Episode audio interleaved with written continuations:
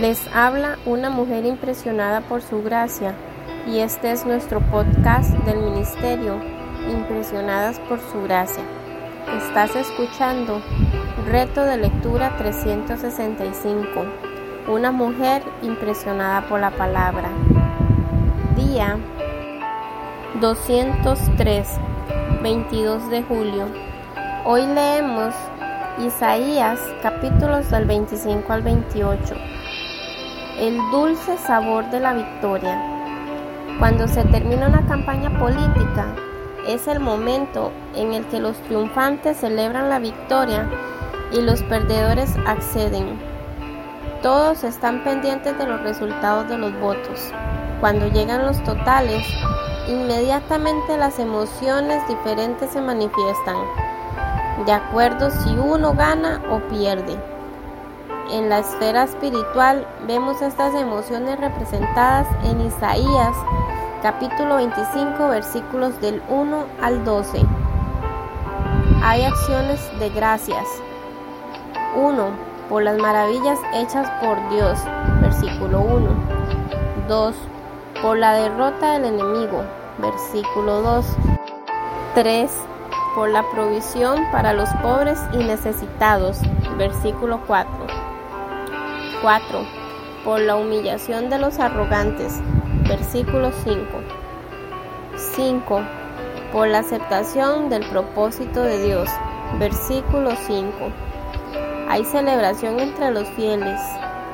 1. Dios prepara un banquete para todos. Versículo 6. 2. Dios destruye el aguijón de la muerte. Versículo 8. 3. Dios quitará la afrenta de su pueblo. Hay consagración por la victoria en los versículos del 9 al 12. 1. Afirmación de fidelidad al Dios único, versículo 9. 2. Exaltación del monte de Sión, versículo 10. La fe en el Señor nos ayuda para manejar el dolor de la muerte de los seres queridos y los sufrimientos que acompañan tales experiencias. Dios promete que enjugará toda lágrima de los ojos. La noche de espera en Dios. Capítulo 26, versículos 8 y 9. El capítulo 26, Isaías nos ayuda a ver el valor de esperar en Dios. Esperamos en Dios porque Él satisface el anhelo del corazón. Versículo 8. 1. El recuerdo de sus juicios nos calma. 2. El recuerdo de sus actos nos inspira a la fidelidad. Esperamos en Dios porque Él es el recurso seguro. Versículo 9. 1. El alma representa la sed espiritual que sentimos. 2 merece una confianza completa porque es el único recurso. Esperamos en Dios porque así los problemas personales se resuelven. Versículo 9. 1. Al esperar en Dios se enseña la justicia para todos. 2.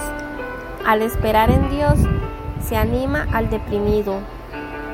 3. Al esperar en Dios se aleja el temor. Cada cristiano ha experimentado la noche larga y oscura en la cual clama a Dios y tiene que esperar su contestación. No debemos impacientarnos. La espera en Dios nos desarrolla mayor fe y confianza. Cántico a la viña hermosa. Los agricultores siempre toman mucho orgullo en sus cultivos aunque hayan cultivado los terrenos por años. Cada vez que siembre comienza a ver las plantas y después los frutos, es tiempo de alegría. Isaías capítulo 27 versículos del 2 al 9. Así es con el autor de este cántico. El cuidado de la viña es un proceso lento e importante. Versículos 3 y 4. 1 uno vigila con los ojos abiertos para percibir cualquier peligro. 2. Uno riega con toda atención para asegurar más fruto. 3. uno vigila para que nadie siembre cardos y espinos. Versículo 4. El cuidado de la viña asegura cosecha amplia. Versículos del 6 al 9. 1. Judá echa raíces. Versículo 6. 2. Israel echará botones y dará fruto. Versículo 6. 3. Dios disciplina en varias maneras, incluyendo el viento solano. Versículo 8. El cuidado de la viña da evidencias de la fidelidad de los israelitas. Versículos del 9 al 13. 1. El pueblo asegura que no va a la idolatría de nuevo. Versículo 9. 2. El pueblo habrá sufrido las consecuencias del juicio cuando no hay ningún fruto producido en la viña. Versículos 10 y 11. 3. Un día futuro Dios golpeará con su vara, indicando que ya se acabó el sufrimiento. El cuidado de la viña da evidencias del perdón y el retorno de Dios a bendecir a su pueblo. Versículos 13. 1. El toque de corneta simboliza un acontecimiento importante. 2. Los desterrados en Asiria y Egipto volverán para adorar en el Monte Santo. Conclusión. Es himno de optimismo porque refleja las consecuencias de una buena cosecha y del retorno de los exiliados a su tierra una vez más. El desafío para nosotros es motivarnos a la fidelidad del Señor en todas nuestras actividades. Preciosa piedra angular. Te invitamos a que hagas personal la lectura de la Biblia y escribas el siguiente versículo en tu corazón.